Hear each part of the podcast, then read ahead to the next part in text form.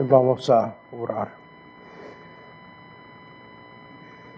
Señor Dios, Padre nuestro que estás en los cielos, nos aquí delante de ti,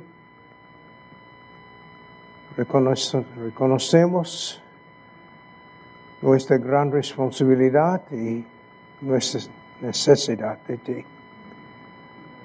Sin ti no podemos hacer nada. Te damos gracias por tus muchas bendiciones a nosotros en estos días, toda la enseñanza que hemos recibido.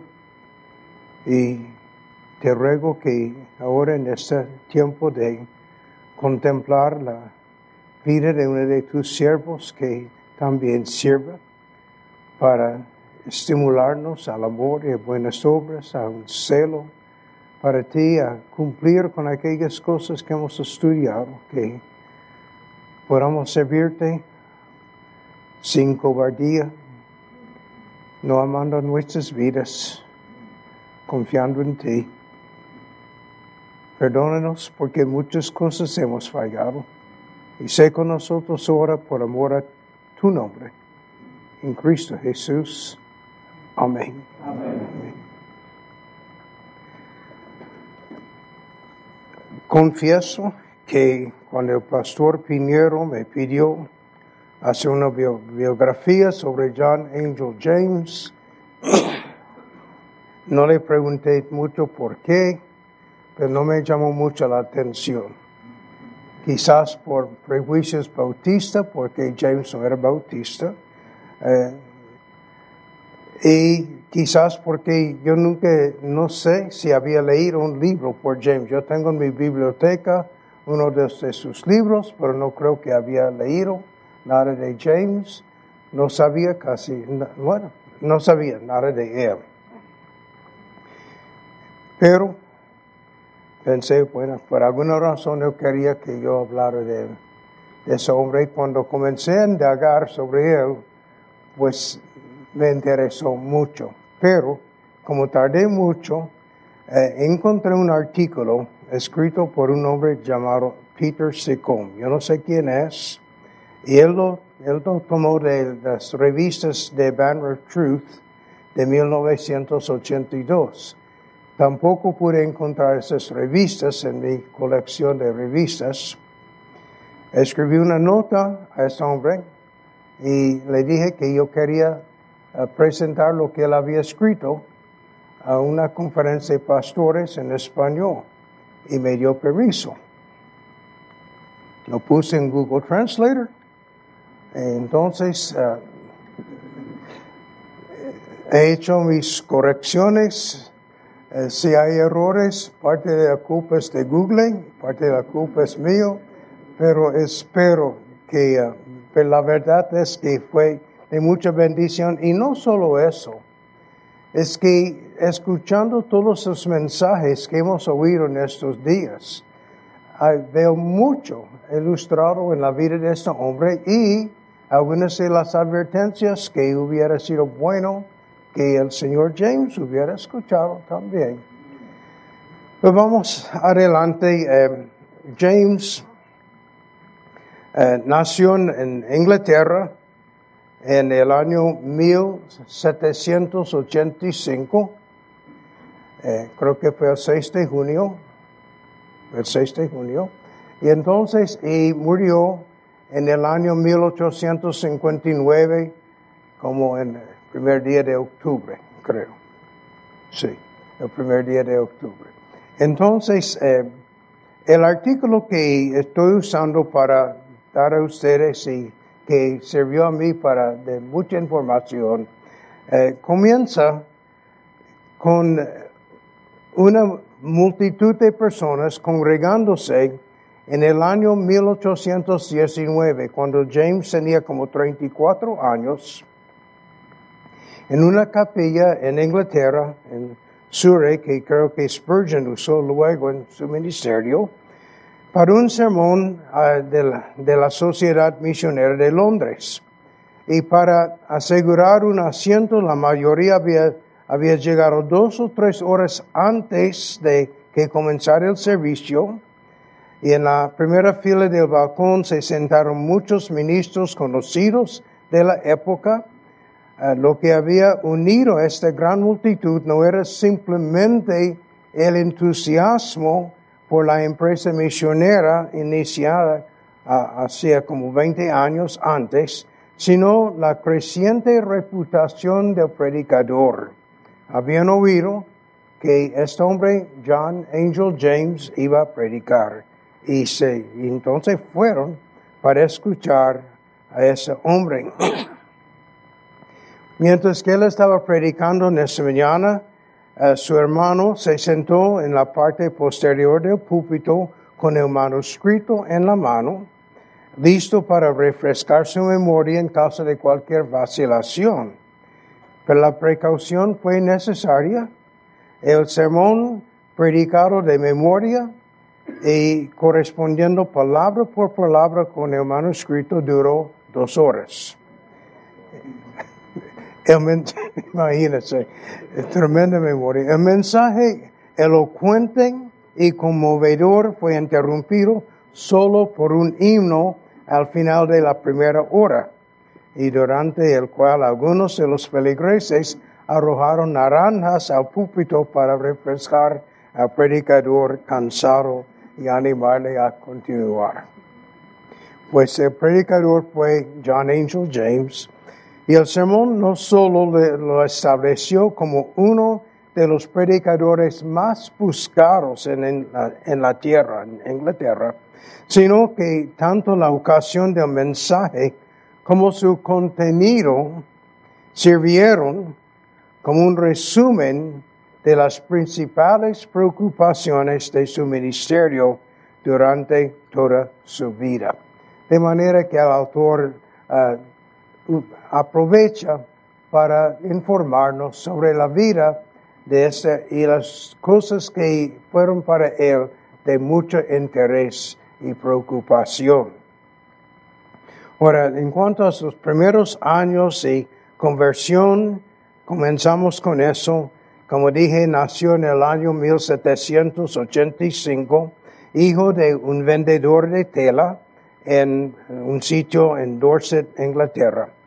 Dice, la fe de su padre parece haber sido nominal, al menos hasta el final de su vida, pero su madre era una cristiana devota, por cuyas oraciones él más tarde miraría hacia atrás con profundo agradecimiento.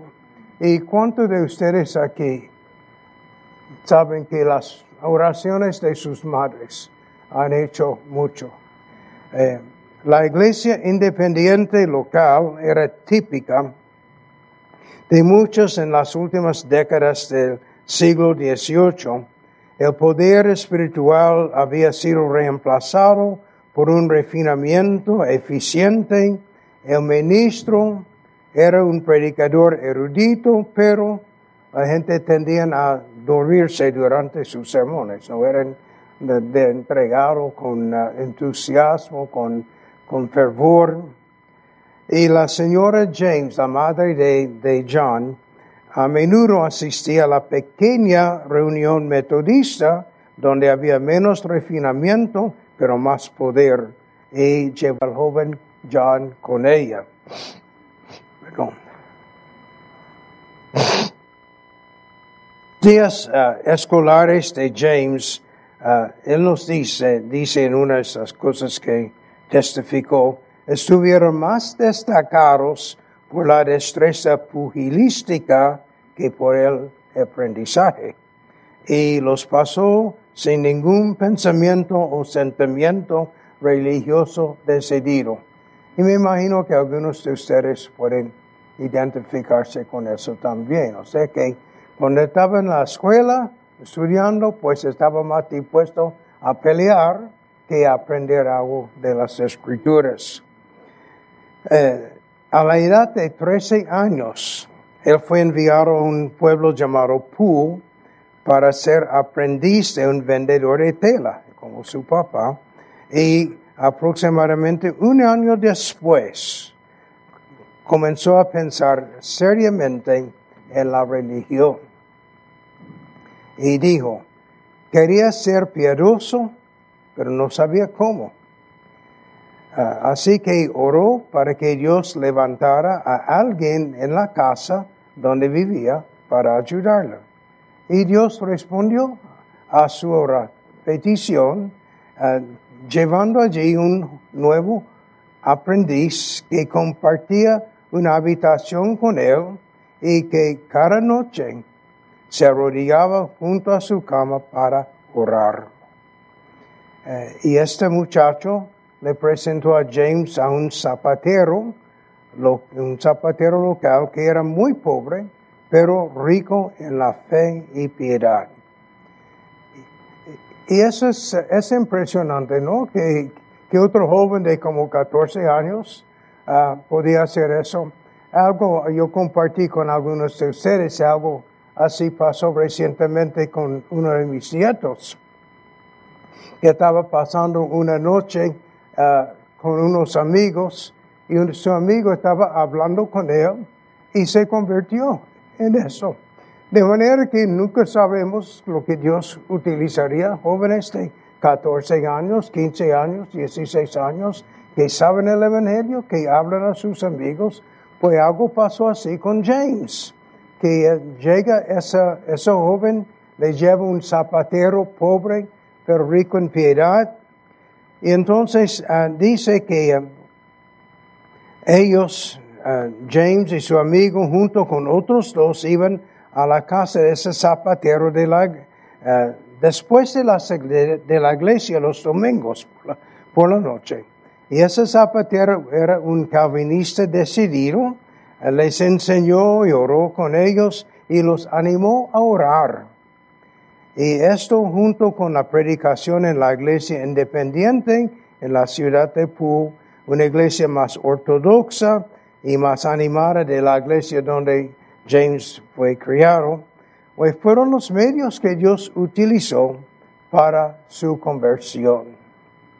Ah, su conversión ah, no fue un asunto repentino o dramático, pero hubo evidencias de, un cambio real. Y entre esas evidencias, un gran deleite en la oración. Y llegó a ser maestro de escuela dominical. Uh, en Inglaterra, en aquellos tiempos, había escuelas dominicales, no necesariamente en la iglesia, sino en casas, en otros lugares, enseñando a niños por la tarde cosas del Evangelio. Eso fue como escuelas dominicales, no como nosotros los conocemos en nuestras iglesias hoy día. Entonces fue enseñando en una de esas escuelas dominicales y comenzó a sentir un llamado al ministerio.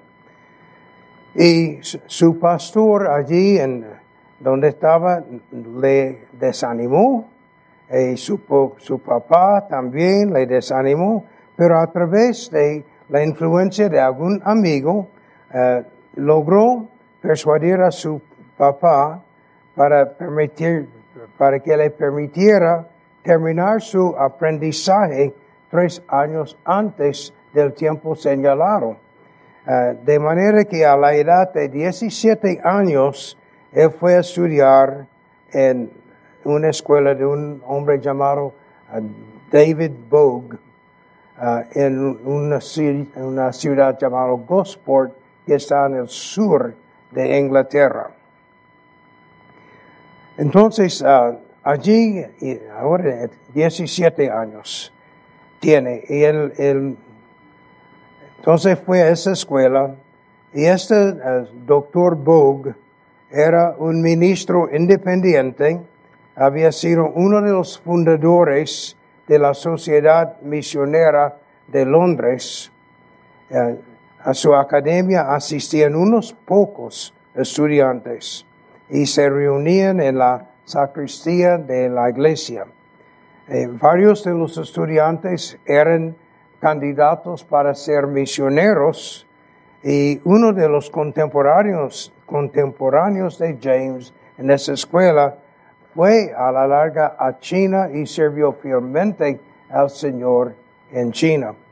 Eh, y se hizo famoso. Ahora, la verdad es que yo no sé si algunos de ustedes han oído de un hombre llamado Robert Morrison. Ese nombre no, para mí no es, yo conozco a Hudson Taylor y otros, pero supuestamente un misionero famoso que fue a la China por muchos años, Robert Morrison, y era amigo de James que habían, habían estudiado juntos. Eh, y probablemente, dice este autor, su amistad con Morrison fue el beneficio más significativo durante su tiempo en esa escuela en Gosport. Uh, el curso de estudios en sí era muy limitado y el señor James uh, lamentó mucho su falta de buena educación luego en su ministerio, que no era realmente para él uh, adecuado. Pero el Señor le usó a pesar de todo eso.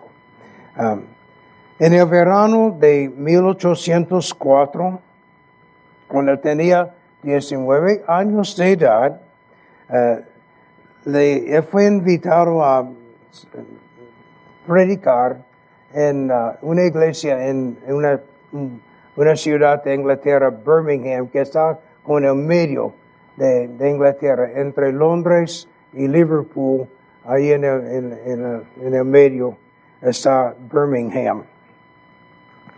Entonces uh, la gente se quedaron muy, eh, no tenían pastor en aquel tiempo y varias personas fueron invitados a predicar y se quedaron impresionados con la predicación de este joven de 19 años.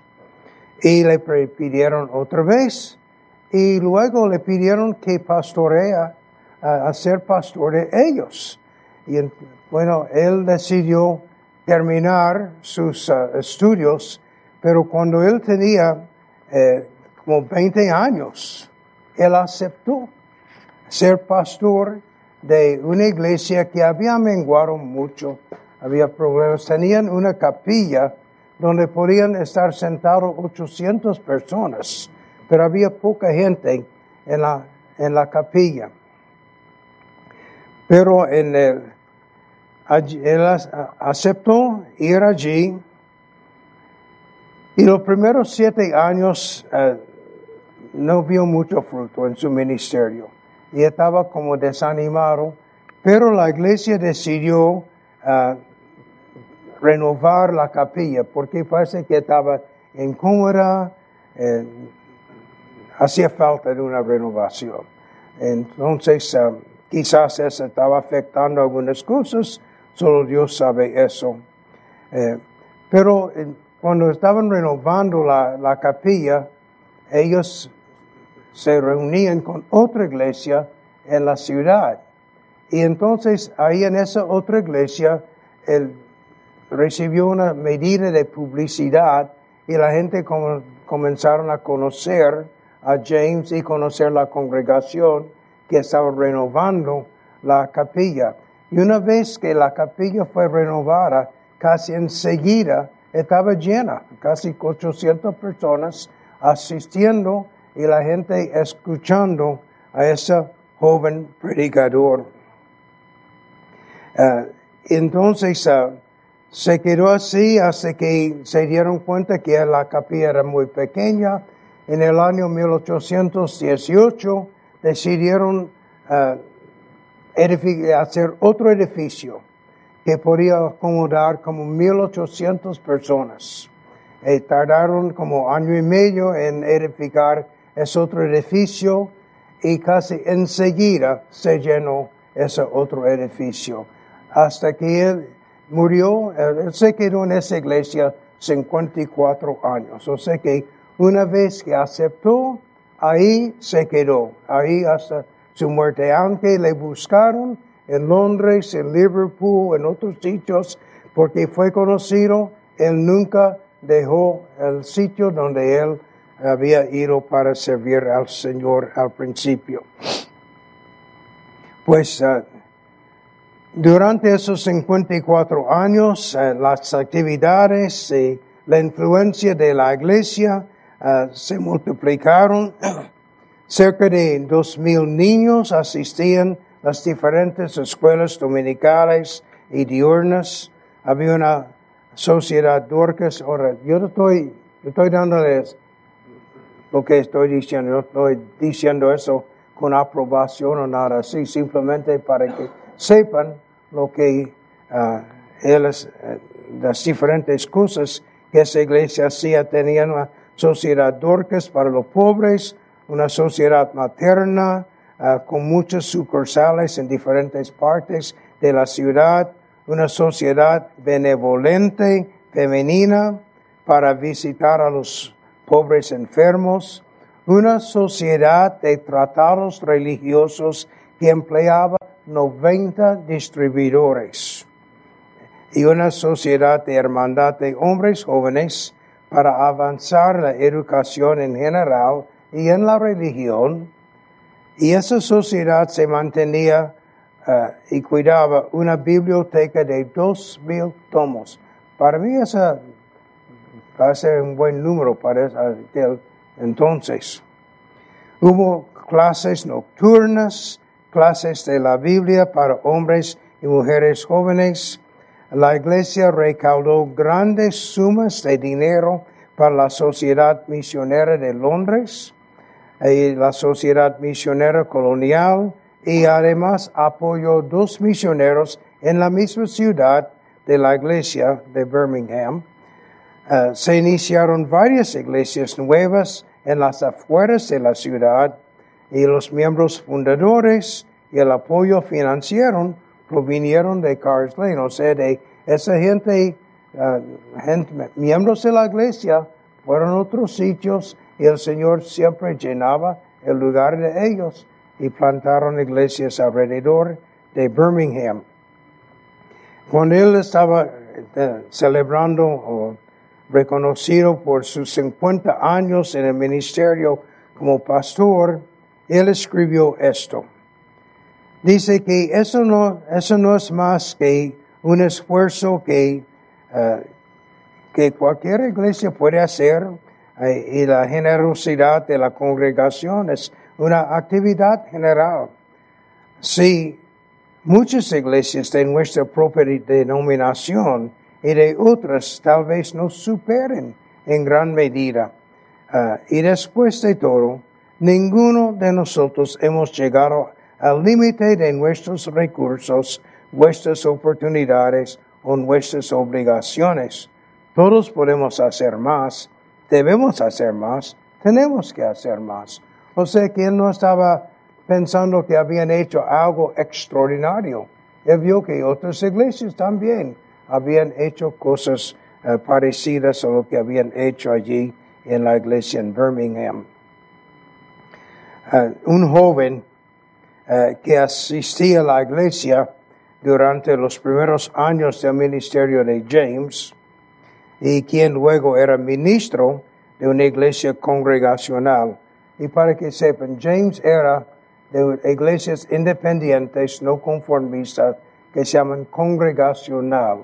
Uh, entonces, esa fue su asociación. Entonces, ese joven de su iglesia que también estaba ministrando en una iglesia congregacional en Dublín uh, durante 50 años, un hombre llamado William Erwick, uh, nos da una idea de un domingo típico en Cars Lane. Un domingo típico en la iglesia allá. Voy a la reunión de oración a las 7 de la mañana en punto y vuelvo a las ocho y media. Escuela y servicio matutino de 9 de la mañana a la 1 de la tarde. Escuela de nuevo a las 2 hasta las 5. Servicio a las seis y media de la tarde, terminando a las 8. Típico domingo. ¿Cuántos de ustedes podrían sobrevivir a algo? Y dice el autor de ese, dice, me imagino que la mayoría de la congregación habría trabajado todo el día el sábado. Seis días trabajarás. Bueno, a lo largo de su ministerio, la iglesia de Cars Lane, esa fue la iglesia, el nombre de la iglesia donde él pastoreaba, Cars Lane, uh, disfrutó de una paz y unidad casi serenas, pero el señor James, el pastor James, tuvo sus pruebas, especialmente en, la en su familia. Uh, su primera esposa, el matrimonio apenas duró uh, 13 años. Nacieron cuatro hijos, el primero muerto, el segundo fue creo que una hija que estaba sorda, ella vivió largo uh, tiempo, pero sorda. Otro que duró unas pocas semanas y murió, y un hijo que uh, duró, o sea, unos con muchos años después de su papá, hasta que publicó, uh, editó 17 tomos de los escritos de su papá, ese hijo. Eh, después de la muerte de ella, como más de dos años después, se casó con una viuda. Nunca tuvo hijos con ella, pero ese matrimonio tampoco duró más de 20 años. De manera que él, sufrió mucho en su casa y con, con su familia. Eh, su única hija sobreviviente, como dije, fue una inválida de, que, de toda la vida con quien era difícil comunicarse debido a su sordera.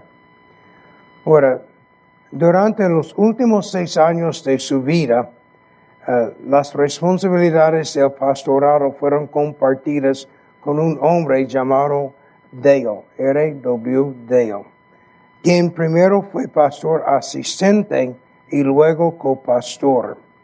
Pero James continuó predicando tanto en su propia iglesia en otros lugares hasta el último domingo por la mañana de su vida. Murió a los 70 años, 74 años de edad y fue enterrado en una bóveda frente al púlpito en la capilla de Cars Lane. Eh, donde durante tanto tiempo había predicado el Evangelio con gran poder y efecto. Ahora, sobre su predicación y teología. John Angel James fue preeminentemente un predicador. Todo lo demás en su vida pasó a un segundo plano a causa de su convicción de que la predicación es el medio principal que Dios ha ordenado y utiliza para salvar a hombres y mujeres. ¿Y qué predicaba? Pues, eh, según este autor, su sermón en eh, la capilla de Suri en 1819, ese famoso sermón que estableció su reputación, es una buena muestra del tema central de su mensaje. Su texto era Juan capítulo 12, versículos 32 y 33. Y yo, si fuere levantado de la tierra, a todos atraeré.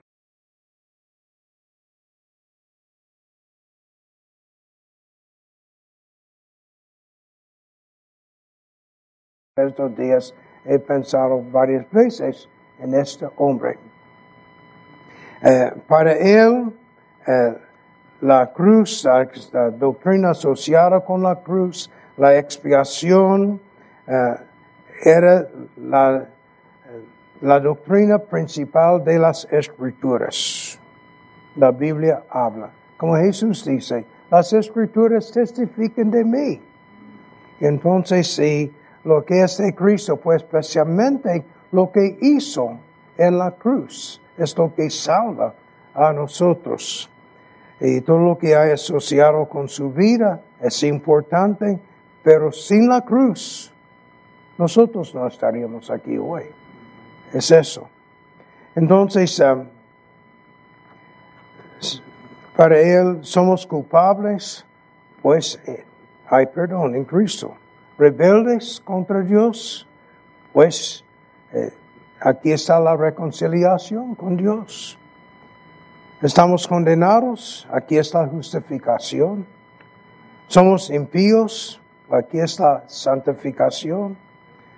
Estamos agitados con culpa por la conciencia, aquí hay paz para un espíritu herido.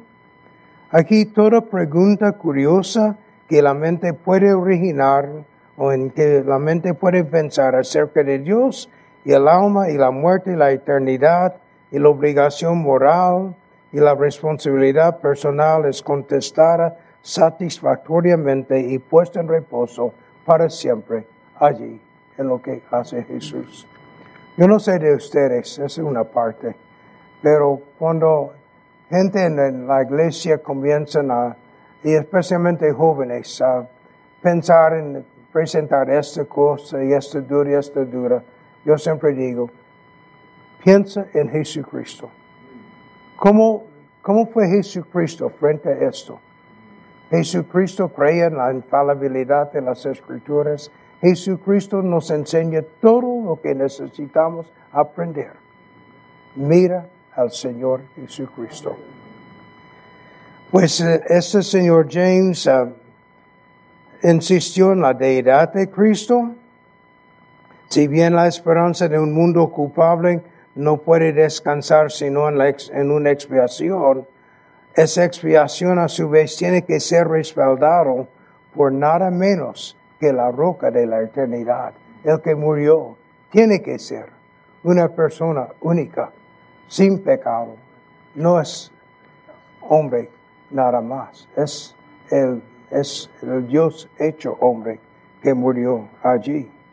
Entonces, uh, creía también en el futuro triunfo del Evangelio. O sea que James era un postmilenialista clásico.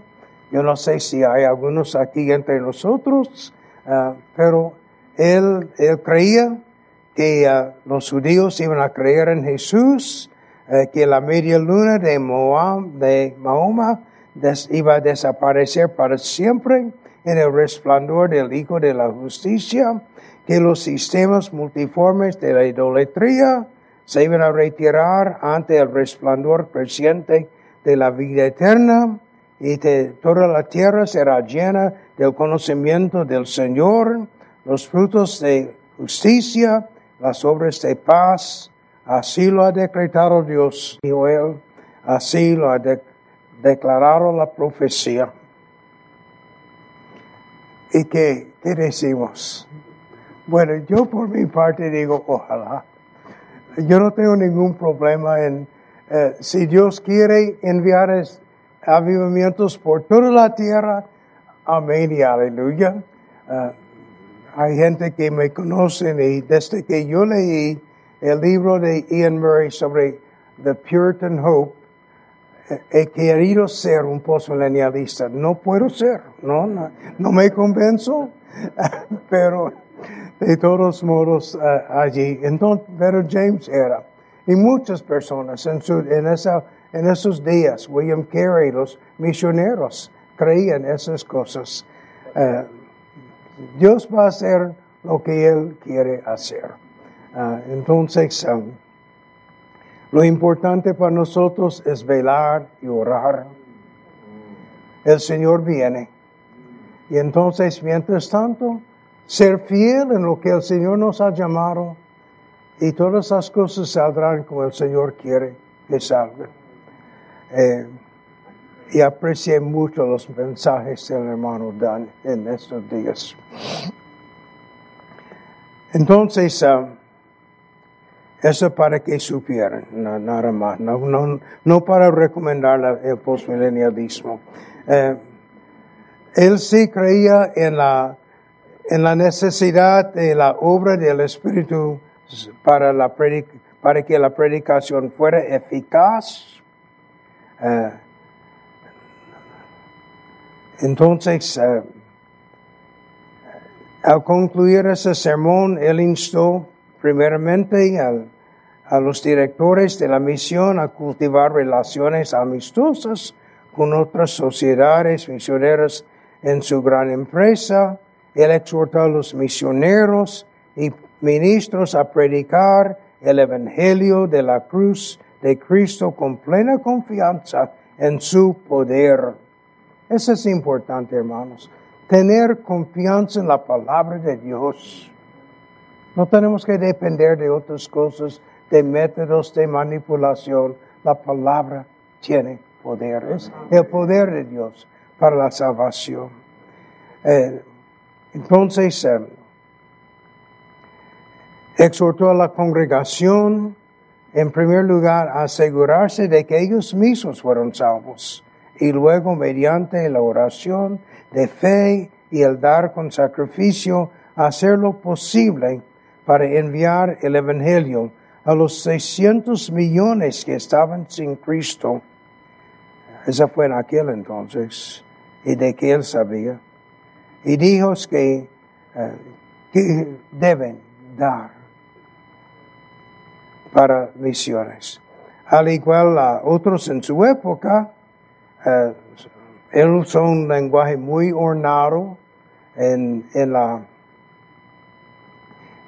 en, la predicación, con bastante liberalidad.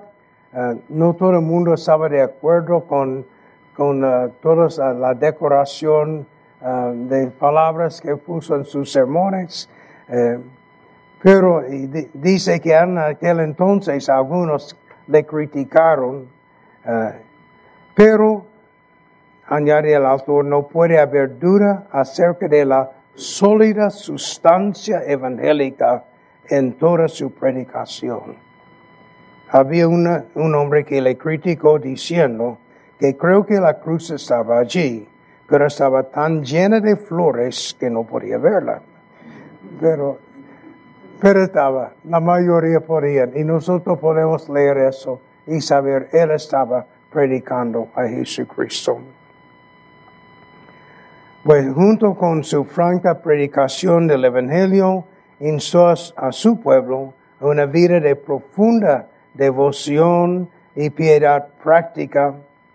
Para él la oración era la vida de la religión eh, y la santidad, el sello del cristiano y el requisito necesario para que fuera cristianos útiles. Eh, los talentos, dijo él, pueden hacernos ah, brillar, pero solo la piedad puede hacernos, los talentos pueden hacernos brillar, pero solo la piedad puede hacernos brillar de verdad. El señor Dale, ah, que siguió a James en el, en el ministerio, ah, llamó a James un calvinista moderado. Y dice el autor, probablemente hubiera dicho lo mismo de Whitfield. Ustedes que aquí son llamados, yo no uso mucho el nombre calvinista, pero yo creo que la mayoría aquí entienden ah, de eso. Y muchas veces, si conoce una persona que no cree en la elección y la predestinación, cualquier calvinista es hipercalvinista. ¿Han experimentado eso? Entonces, al llamar a alguien calvinista moderado, pues es más bien como yo. Entonces, eh, así era este hombre de él. Pero voy a regresar a eso. Había eh, una mutua uh, alta estima entre el joven Spurgeon y el anciano James. Eh, intercambiaban notas con frecuencia. Spurgeon estaba comenzando cuando James estaba terminando su ministerio. Spurgeon había hecho un viaje a Birmingham especialmente para oír a ese hombre predicar. Cuando era uh, joven, quizás antes de ser pastor, él quiso oír a ese hombre predicar, hizo los arreglos para viajar a Birmingham y escucharle. Y Spurgeon nunca olvidó ese sermón y le dijo a James algunos años después cuando, cuánto lo había apreciado. Y fue un sermón sobre que en Colosenses 2.10, que estamos completos en Cristo. Y uh, James se acordó del, del sermón, dice, ah, ese fue un sermón calvinista. Disfrutarías eso pero no siempre estarías tan contento conmigo. Eh, pero sus predicaciones no contradecían eh, eso. Él creía en la soberanía de Dios. Él creía en la necesidad del, de la obra del Espíritu Santo. Eh, sin duda que James reaccionó en contra de la falta de vida y vigor en algunas predicaciones calvinistas y todos sabemos eso. Una persona puede estar tan encantado con las doctrinas de la gracia que simplemente está enfocando como pierde su celo de, de evangelizar y otras cosas. Entonces espero que el Señor nos libre de eso, que no caigamos en un hipercalvinismo como algunos en Inglaterra cayeron, como la persona que dijo a Guillermo Carey cuando quería ir a la India, siéntate joven, cuando el Señor quiere salvar a, los indios, pues Él eh, se encargará de eso. Eh, que el Señor nos libre de esa clase de actitud. Entonces James había visto algo de eso y entonces era algo reacción a eso. Había diferentes, uh, y él también al final de su ministerio, él vio y escuchó lo que estaba pasando en los Estados Unidos con Charles Finney. Y entonces se preocupó de los ataques sobre las doctrinas de la gracia, los métodos que estaban utilizando para evangelizar. Eh, entonces, eh, no es que él no, daba, no dio importancia alguna a las doctrinas de la gracia, él sí creía en ellos. Ahora, algunas de las cosas que dominaron en el ministerio de, James, eh, para James el evangelismo. El evangelismo fue como el objetivo supremo de cualquier ministro, dice él, eh, debe ser la conversión de los perdidos. Es el deber del ministro no simplemente predicar bien o predicar aceptablemente, sino predicar con éxito. ¿Y que es una predicación exitosa? Sino la conversión de almas inmortales. Todo lo demás en la obra de un ministro debe estar subordinado a esto. Y en este respecto, él sintió profundamente su responsabilidad hacia su propia congregación. En un momento, él escribió una nota a, a su iglesia eh, cuando estaba en Gales ministrando y dijo, no puedo olvidar que los intereses de sus almas inmortales están en cierta medida en mis manos. Oh, qué depósito. Señor, ¿quién es suficiente para estas cosas? Si por mi descuido de instruirles en la sana doctrina, o de amonestarles con seriedad y fidelidad, ustedes se pierden, indescriptiblemente terribles serán las consecuencias tanto para ustedes como para mí. Morirán en sus pecados y Dios demandará su sangre de mi mano. Se tomaba muy en serio la necesidad de advertir a pecadores de sus pecados. Si bien consideraba la predicación como el medio principal para cumplir con esa tremenda responsabilidad, en su opinión no terminaba allí, pero también él tenía clases para ayudar a personas que estaban uh, conturbadas, inquietas sobre lo que habían uh, oído. Entonces frecuentemente tenían clases con personas que estaban, uh, bajo, diríamos nosotros, como bajo convicción, conturbadas. Y uh, uno de sus, el libro que más ventas tenía fue uh, más de 500 mil copias, fueron impresas durante su vida y fue traducido a varios idiomas. Fue una, un uh, libro sobre el, el que estaba ansioso en cuanto a su salvación, direcciones y ánimo para una persona en esa condición. Entonces él eh, atendía a las personas que estaban deseosos, ansiosos en cuanto a su condición espiritual. Uh, Spurgeon dice de ese libro de uh, James que es uno de los mejores libros que hay, lo compara con dos otros libros conocidos, uh, uno por nombre llamado Doddridge, Rise and Progress of Religion in the Soul, el nacimiento y progreso de religión en el alma, y otro por Baxter, el Call to the Unconverted. Y Spurgeon pone ese libro de James en la misma categoría de aquellos dos libros. Eh, no puede haber duda de que el deseo inquebrantable de James de ser útil en la conversión de los demás fue ampliamente honrado y recompensado por Dios. Pues él podía mirar hacia atrás al final de su ministerio a un gran número de personas que se habían vuelto al Señor como resultado de su ministerio. Cientos, sino miles de personas fueron convertidos mediante la predicación de este hombre. Otro eh, interés de él fue misiones. Eh, él, en un momento en su vida, eh, quiso enviar mil, un millón, un millón de nuevos testamentos a China.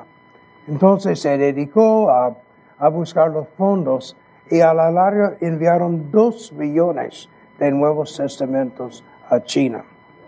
Uh, es para él la conversión de China fue una cosa de gran interés e hizo mucho para ver misioneros enviados allí y proveerles con uh, los nuevos testamentos y sus necesidades.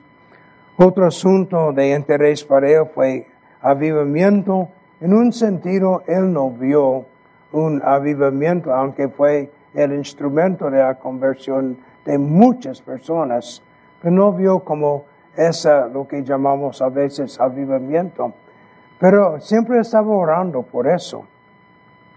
Y en comunicación con un hombre en los Estados Unidos que escribió sobre el avivamiento, un hombre llamado Sprague, eh, Interesante que el año que él murió, 1859, había como dos avivamientos, uno en Irlanda y otro en Gales.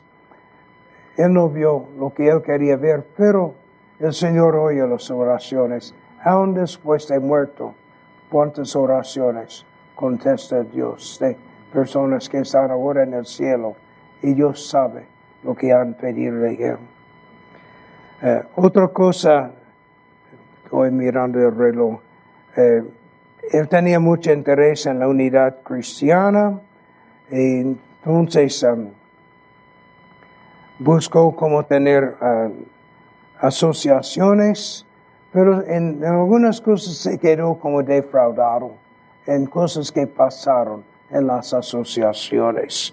Eh, había, perdieron mucho tiempo, había peleas, uh, um, personas como buscando tener poder sobre otros. Uh, pero su idea fue trabajar unidos con otras personas y en parte para hacer frente al catolicismo y a otras herejías que estaban presentes. Otra área de interés para él, la capacitación del ministerio, aunque él no tenía la preparación que quería tener, pues él tenía en, Birmingham, establecieron como un, un colegio con buenos maestros y él mismo era como presidente de, de, tenía una parte integral allí en la administración y invitaba a los estudiantes a su casa para hablar con él. él. dijo en un momento, uh, salgan el aire libre en los meses de verano y den rienda suelta sus pulmones al aire libre y hagan que todos sus logros académicos se relacionen con este gran objetivo, predicar y salvar almas. Ellos no tenían estas cosas. Ah, ellos tenían que usar sus pulmones. Ah, entonces, ah, él animó a sus estudiantes a hacer, hasta que practicar, gritando para que la gente pudiera escuchar. Ahora, quiero hablar un poco sobre los sucesores de este hombre. El, el que siguió a James en el ministerio, un hombre que, como dije, se llama R.W. Dale. Y entonces, uh, él había aceptado, esa fue idea de, de James, de que él trabajara con él. Él quería estudiar algo más hasta en Alemania. Y probablemente eso hubiera sido peor si hubiera ido a Alemania, uh, peor que era. pero el, el, joven uh, aceptó trabajar con él. Parece que tenía una buena relación, había respeto, pero se notaba, antes de James uh, morir, varias cosas en ese hombre que no eran bíblicas. Él estaba enseñando por romanos, ya se abrió la puerta que gente que no habían oído o creído el Evangelio podían ser salvos. Él, él llegó hasta, hasta decir que no era realmente totalmente necesario creer en la deidad de Cristo para ser salvo. O sea que fue una herejía tras otra. Ahora, Dale era un orador, gran orador, un hombre muy erudito. Y parece que, que nada pasó. O sea que esa congregación que había seguido a James por años, y eh, sí, algunos protestaron. Algunos de los uh, ancianos que estaban allí protestaron cuando escucharon lo que estaba predicando ese joven. Y parece que James tranquilo, de, él estará bien. Uh, en eso parece que James no tenía el discernimiento necesario. A ver, y, y su deseo, de, bueno, todos sabemos, el amor no piensa mal.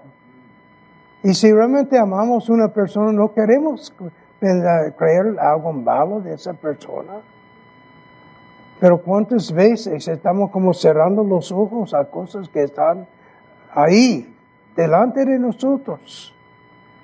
Entonces lo que pasa es que después de la muerte de James, aunque Dale publicó su autobiografía y otras cosas de él, él siguió su propio rumbo y entonces la iglesia iba así en cuanto a la doctrina. Cosas que hemos ido estudiando. Esas ideas humanas, esa sabiduría humana, dominando, arruinando el ministerio en esa iglesia. Y el que siguió a Dale, eh, un hombre llamado uh, Jowett, peor todavía. De manera que la, la iglesia de, congregacional donde estaba, simplemente llegó a tener una iglesia sin ningún efecto eh, verdadero evangélico en Inglaterra. Los hombres encantados con los hombres y pensé mucho lo que hermano Víctor estaba diciendo que estaba pasando en Corinto, pues pasó allí entre ellos. Y el, la sabiduría humana dominó en, entre ellos. El que siguió a, James Dale se involucró mucho en asuntos políticos, en asuntos sociales, y el que vino después de él, como dije, peor todavía. Eh, parece que, que James se dio cuenta y hay unas notas que tienen que escribir a Dale ah, diciendo que no sea tan subjetivo, porque parece que para Dale lo importante fue la experiencia. Sí, si Jesucristo es alguien para ti importante que eso, entonces eso es lo que es importante. No tanto lo que crees de su deidad o de cómo nació, etcétera, sino que ha hecho en ti. Entonces, tienes enfoque más bien subjetivo, no objetivo, no enfocado en las escrituras.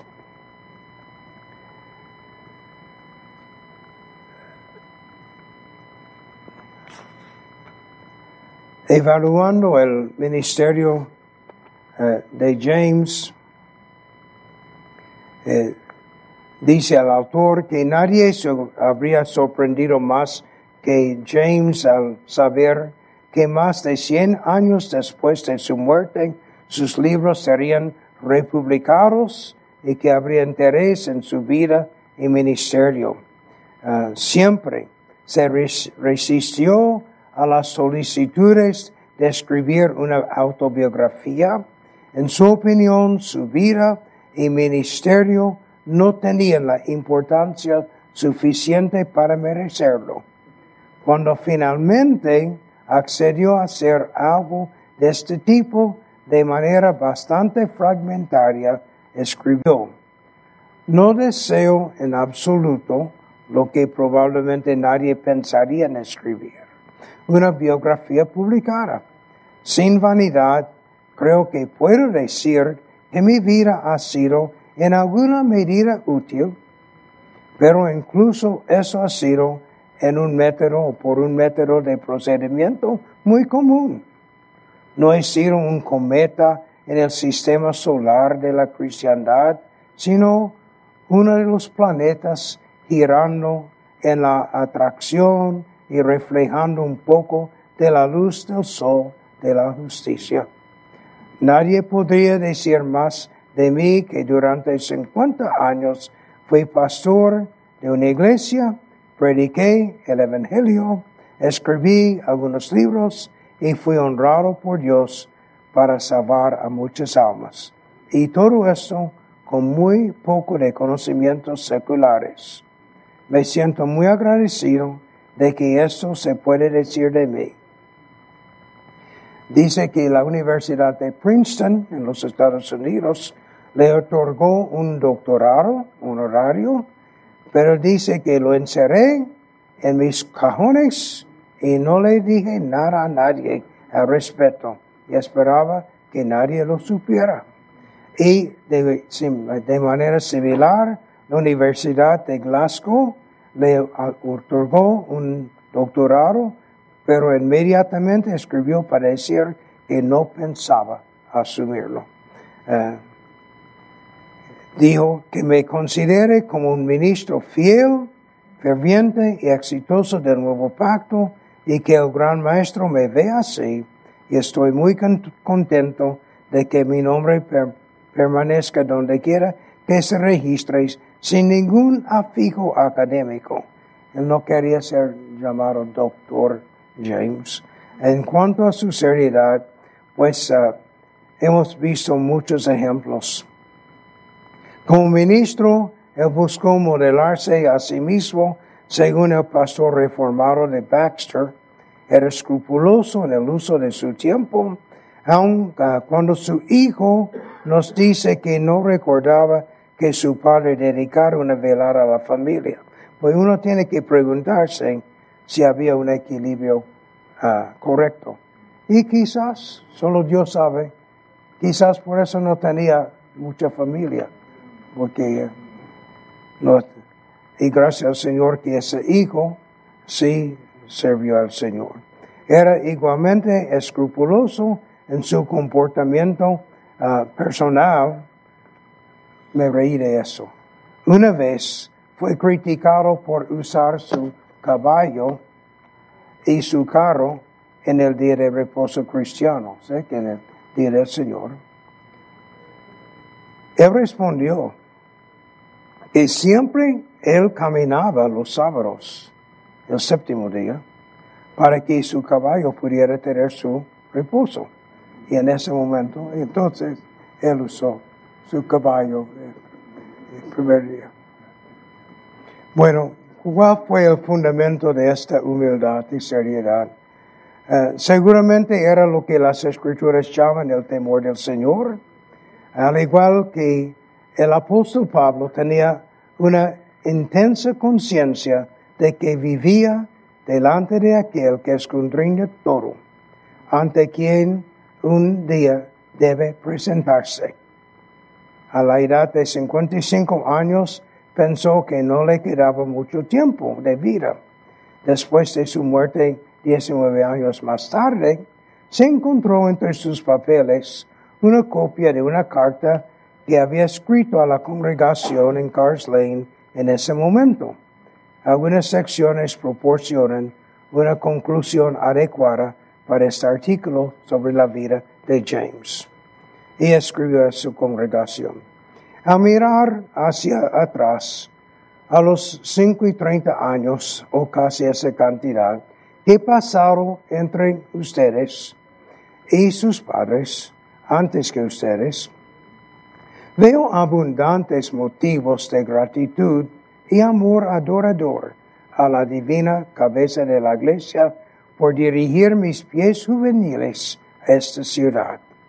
Mi carrera ministerial entre vosotros ha sido de tal prosperidad y consuelo que pocas veces tocan a un ministro de Jesucristo y nunca, no nunca le ha tocado a quien que menos lo merecía o me tenía menos razón para esperarlo que yo.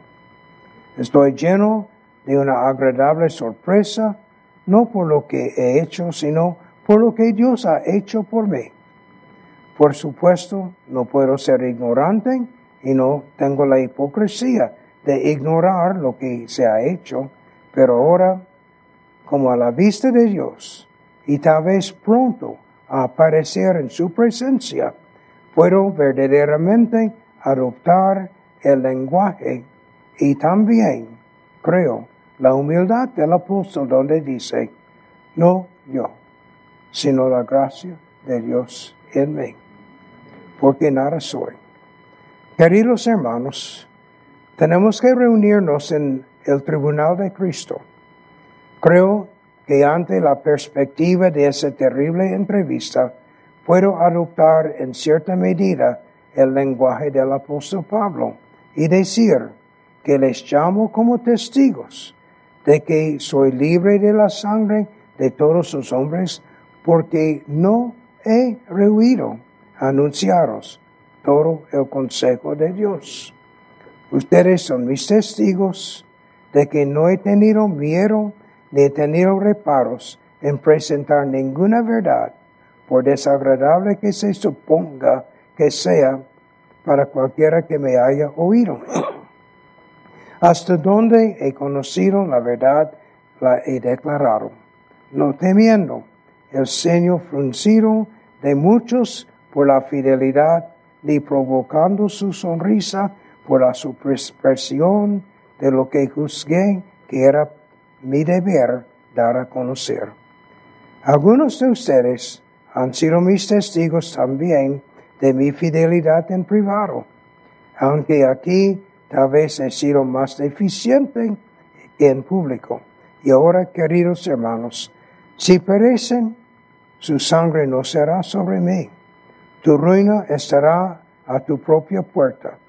Saben con qué constancia y con qué ansia les he recordado que ser miembro de la iglesia no es lo mismo que ser un verdadero cristiano. con qué frecuencia y con qué énfasis les he dicho que muchos pasarán a la eternidad en el abismo con Satanás y sus ángeles que han pasado su tiempo en la tierra, en la comunión nominal de la iglesia de Cristo. Una vez más les digo esta terrible verdad. Les recuerdo ahora, no como antes desde el púlpito o la mesa sacramental, sino desde mi tumba y desde mi asiento en la gloria. Una vez más, permítanme rogarles solemnemente que examinen sus corazones si están en la fe y si Cristo está en ustedes. El mero nombre de cristiano no les servirá de nada en la hora de morir y en el día de Cristo. Nada más que la realidad resistirá su búsqueda escrutadora. Oh hermanos, no se engañen. No es cosa fácil ser cristiano por más fácil desea ser llamado cristiano. Buenas palabras. Vamos a orar.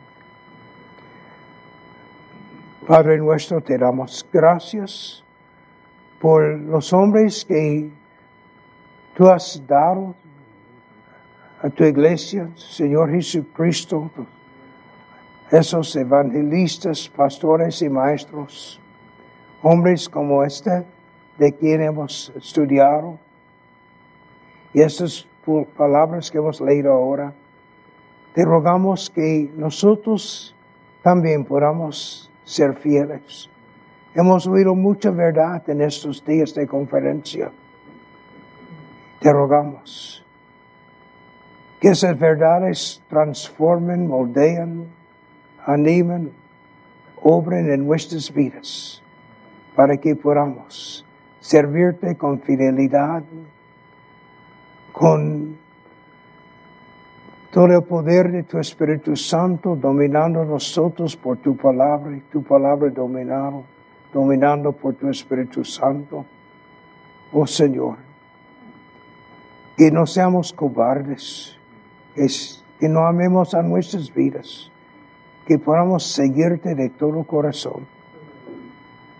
Y todo esto pedimos, no por nada en nosotros, por amor a tu nombre, por Cristo Jesús. Amén.